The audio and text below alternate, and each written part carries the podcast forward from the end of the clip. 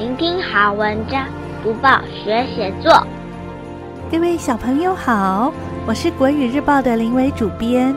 你们跟家人或朋友一起去大自然旅行时，有没有观察到一些很特别的现象呢？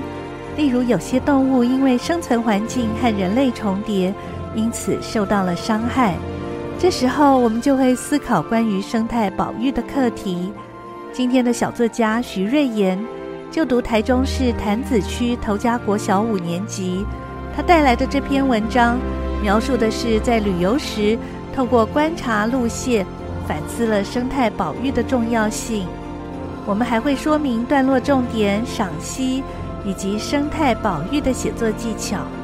文章标题很特别哦，第一个字是螃蟹的“蟹”，第二个字是道谢的“谢”。谢谢让路，现在念给大家听。台湾海峡中有一个景点，只要花三十分钟就可以游遍全岛。这个地方就是小琉球。一踏上小琉球码头，我立刻感受到太阳的热情，炽热阳光照耀蓝色海面，仿佛海洋天堂，让我迫不及待想探索。当全家放好行李后，我们先走到户外逛街，品尝在地著名的麻花小吃。到了晚上，我们坐上摩托车，跟在导游后面展开潮间带导览活动。我看见马路中央被压成蟹饼的陆蟹，觉得陆蟹非常可怜。导游说，小琉球是陆蟹的家乡，由于陆蟹生活的地方和人类的环境重叠，所以常常造成陆杀。我着急地问：“那该怎么办呢？”导游说：“为了降低路杀率，当地保育志工在游客中心通往美人洞的热门夜游路线。”制作大型“谢谢让路”海飞艺术墙和交通警语，呼吁游客开车或骑车经过时特别注意。骑车经过美人洞时，我特地观察了一下，发现艺术宣导墙上的图案是运用浮球、瓶盖、玩具和拖鞋拼出的，全是用海漂废弃物做出来的，鲜艳夸张的图案。提醒游客留意路上的小生命，希望大家放慢车速，别让陆蟹惨死轮下。地球是所有动物的家，希望人类能和陆蟹和平共存。这次的全家暑假旅行，看见小琉球当地人用心制作的“谢谢让路”，让我格外感动。现在我们一起来看一看，要写这篇文章段落该怎么安排。第一段说明小琉球的位置和大小，第二段描写到达小琉球的第一印象，仿佛海洋天堂。第三段小作家参加当地潮间带导览活动，意外发现路上有许多被车子压死的陆蟹。第四段。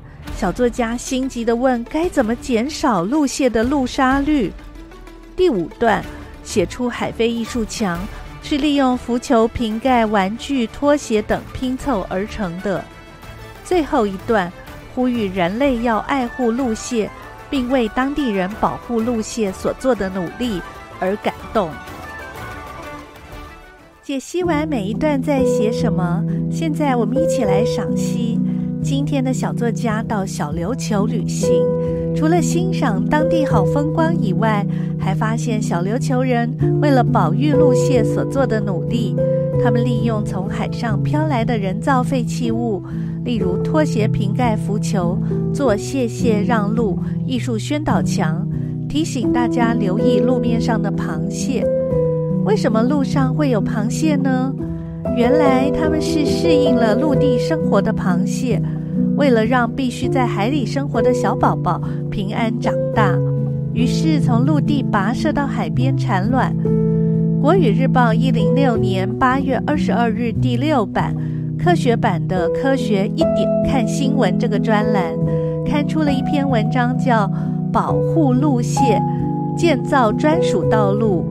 这篇文章就用画图来说明陆蟹的生长史。随着海岸开发和观光发展，大量人潮与车潮涌入，抱卵的母蟹不只要担心自然界天敌，还要小心人为的捕捉和踩踏，或者被车子碾过，惨遭路杀。近年来，政府和民间展开护蟹行动，在路线常出没的路段实行交通管制，并设立生物迁徙廊道。什么是生物迁徙廊道呢？这篇文章搭配图片做了清楚的解释。如果你也想要为辛苦的路线妈妈尽一些心力，成为护蟹志工，不妨读一读这篇文章列出的重点提示哦。科学家研究证实，野生动物移动的时候，有一条最不受外界干扰，并且能够快速抵达目的地的路。但很不幸的，野生动物的路通常被我们人类建造的道路截断，甚至重叠，以至于被车辆撞击或碾压，丧失宝贵的生命。为了阻止这样的不幸一再发生，聪明的科学家提议建造生物迁徙廊道。台湾就设立了好几条，譬如阳明山国家公园的白卡拉公路，就设有一道地下涵洞。根据调查，一年有几千只动物安全的经过。你知道还有哪些地方有生物迁徙廊道？是什么形式？又是为了保护哪几种野生动物吗？欢迎你了解以后写下这条路的故事，让我们知道哦。多读报，多开窍；早读报，早开窍；天天读报，不怕不开窍。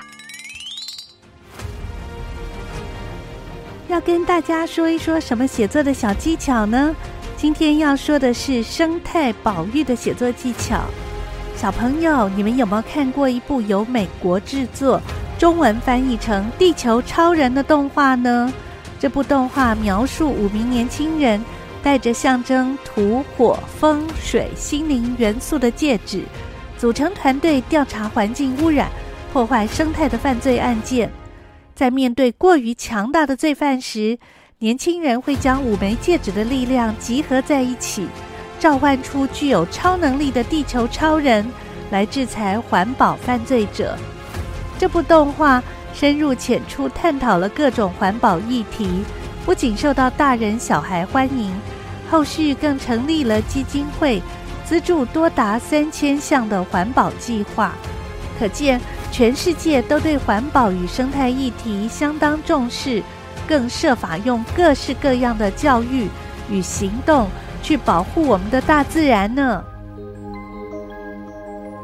在这篇文章里，小作家在标题里用“谢谢让路”的谐音梗当作标题。让我们阅读时惊艳不已。其实，不管是标题或内文，适时的在文章里加入谐音梗，都可以增加阅读的趣味性。接着，我们透过小作家的视角，才知道陆蟹与人类共生的矛盾处境。读完整篇文章后，不禁觉得小作家真的对陆蟹生态的保育议题相当有感触，也具有很敏锐的观察力。在生态保育的写作技巧里，我们要仔细观察，描述大自然生态遭到破坏的景象，然后将生态保育的方法详细写下来。呃，听起来好像很简单，其实这并没有想象中容易哦。因为生态保育的方法不是仅仅上网查找资料而已，更需要实地考察，询问专业人士。不断学习，才能够知道如何正确地为生态保育尽一份心力。有一些做法看似破坏生态，目的却是为了保护环境。例如，政府会适时地规划砍伐老树，因为老树的碳吸收量、固碳的效果会逐年减缓，而年轻的树更能有效率地吸收二氧化碳。这些都需要专业知识的评估跟考量。看来要写好一篇生态保育题材的文章，真的是很不简单呢。但当我们认真投入生态保育领域的写作或研究时，我们会了解到这是一件伟大且不容易的任务。前面讲述的动画主角地球超人有一句响亮的口号：“力量属于你们，小朋友，未来保护大自然的力量与责任就在你们身上喽。”关于这种和大海当好邻居的蟹，林良爷爷写过一首数学诗。画家陈维林画的是一只伸展着两只大螯、身体左右各一堆角的蟹。林良爷爷就给他下了个标题叫“螃蟹”，念给大家听：太阳出来了，海滩上爬满了螃蟹，一只螃蟹八只脚，八只螃蟹几只脚？八八六十四，这就是答案。简单不简单？这首诗念完喽，考你一下，八八是多少？你答对了，就是六十四。分享完林良爷爷的数学诗，还有小作家写的《谢谢让路》，小朋友可以学习段落重点、文章赏析，还有写作技巧。希望小朋友在写类似作文的时候，试试看把我们刚刚提到的写作重点应用上。鼓励小朋友写作文，可以用一种跟文字玩游戏的心情，多试试几种方法，让写作变得更有趣。多读报，多写作，让我们看见更好的自己。